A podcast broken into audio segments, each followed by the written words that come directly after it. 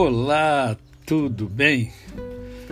É, hoje é terça-feira, mais um dia que o Senhor nos dá para vivermos e vivermos em plenitude de vida, vivermos com alegria, vivermos glorificando a Deus. Viver agradecendo, agradecendo a Deus, agradecendo a vida, agradecendo a tudo, até mesmo os percalços. Hoje, dia 23 de março de 2021. E eu quero, nesta oportunidade, conversar com você sobre algumas decepções que a gente tem ao longo da vida. Né?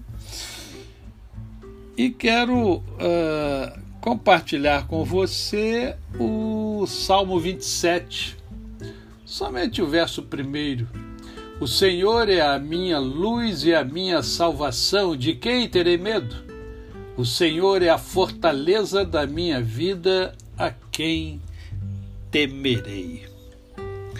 A vida reserva sempre grandes surpresas e muitas delas são desagradáveis. Via de regra, quando o ser humano é injustiçado, uma decepção imensa toma conta do seu íntimo, fazendo-o sofrer. Um sofrimento somente entendido por ele mesmo e pelo Criador que conhece todas as coisas. Muitos desses sofrimentos estão é, guardados dentro de cada indivíduo, dentro de cada um de nós. É, parecem esquecidos, mas às vezes vêm à tona, causando transtornos. Eu sei que isso é duro.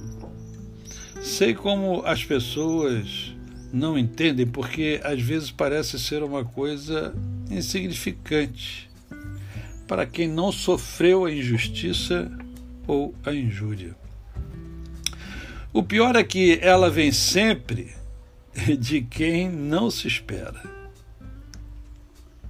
Muitas das vezes vem do seu melhor amigo ou da sua melhor amiga e vem cortando, como que rasgando o coração e a alma.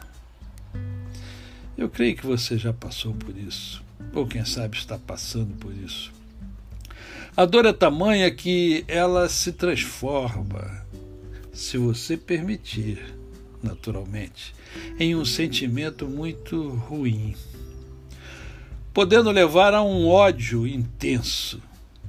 E aí é que mora um grande perigo já que o ódio nada constrói de positivo.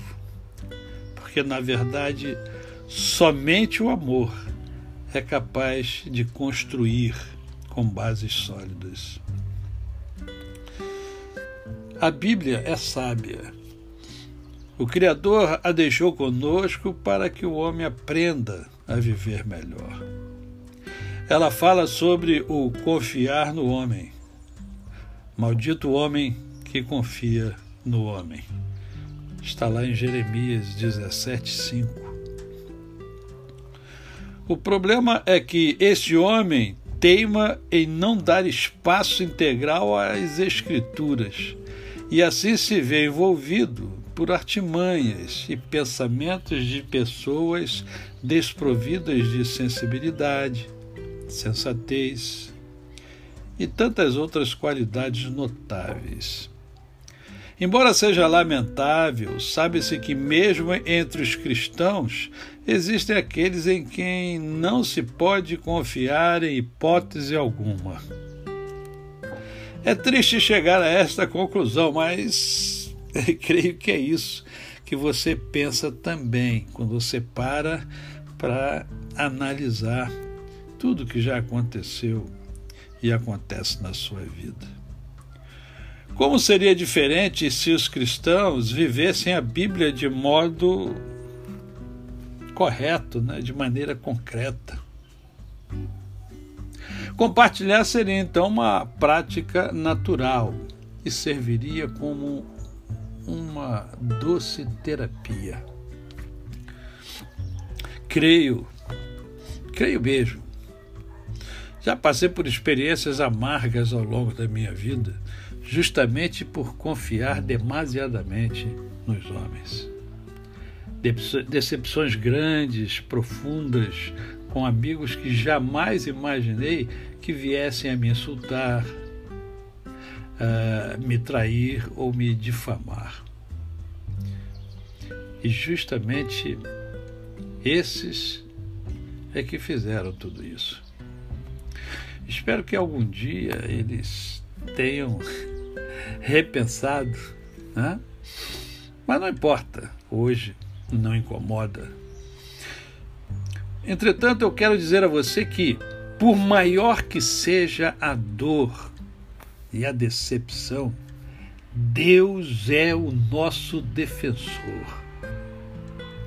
Gosto muito de um texto de Samuel 24, 10, primeiro livro de Samuel 24, 10, que diz assim: Olha, não estenderei a mão contra o meu Senhor, pois é o ungido de Deus.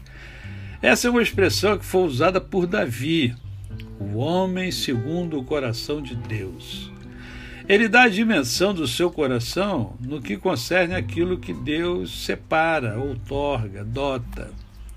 A expressão usada pelo melhor rei de Israel denota o quanto ele reverenciava a Deus e a tudo o que Deus escolhe, separa, toca.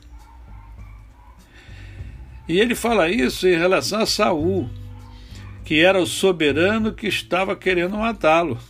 Saul esteve à sua mercê na caverna, mas Davi o poupou, o poupou por entender que Saul havia sido ungido por Deus.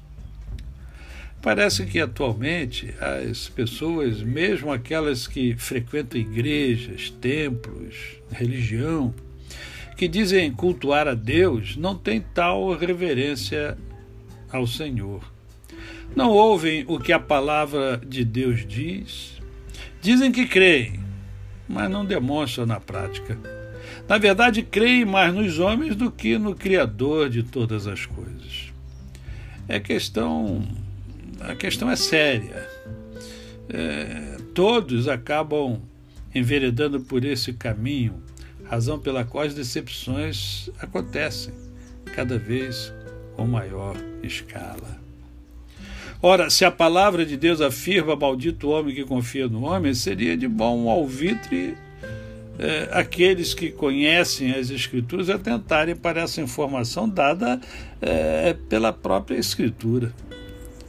Sabe-se que o homem não é apenas um ser racional, mas também um ser social e um ser emocional. Ora, a emoção está intimamente ligada ao coração. Novamente, a palavra de Deus dá preciosa informação. Veja o que Jeremias fala sobre o coração. Enganoso é o coração mais do que todas as coisas e desesperadamente corrupto. Quem o conhecerá? Está lá em Jeremias, capítulo 17, verso 9. Apesar do aviso de Deus, o homem dá razão justamente à sua parte emocional dando ao coração enganoso, coração, uma supremacia nas decisões da sua vida. Na verdade, quando as decisões são fundamentadas no coração, o risco de se tomar decisões menos acertadas é muito maior. Deus dotou o homem de razão e de emoção. Portanto, o ideal é amorizar a razão e racionalizar o amor. Assim, de forma equilibrada. As decisões, quando aliadas à ação de estar sempre em conversa íntima com Deus, serão sempre mais acertadas. Não estou com isso dizendo que não haverá sofrimento provocado por uma atitude, uma difamação, um comentário cruel de um amigo ou pseudo-amigo. Ou ainda um irmão amado e querido, mesmo que ele não entenda o seu amor e a sua tentativa de ajudá-lo. Ora, o sofrimento faz parte da existência humana, mas o cristão está acima dele. O Senhor é a minha força e o meu cântico, ele me foi por salvação. Esse é o meu Deus, portanto eu o louvarei. Não alicerce suas decisões pelo seu coração. Você faz parte de um todo. E lembre-se, é a palavra de Deus um verdadeiro manancial divino. Logo, é ela que tem muito a ensinar a mim e a você. Não se entristeça demasiadamente pelas decepções, pelos amigos que o deixaram arrasado. Fixe na palavra, pois é ela que dará a você os instrumentos necessários para sobrepor-se às injúrias. Creia que o Senhor luta por você. O Senhor é o seu defensor.